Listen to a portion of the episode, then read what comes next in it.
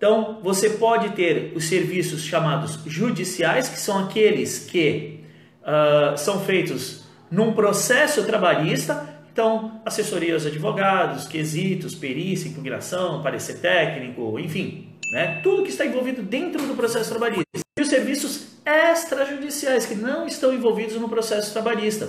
Então, isso daí pode ser assessoria, consultoria, que são coisas diferentes, laudas de insalubridade, de periculosidade, LTCAT, enfim, toda a gama de serviços de segurança. Existe várias formas de se ganhar de, é, dinheiro sendo assistente técnico.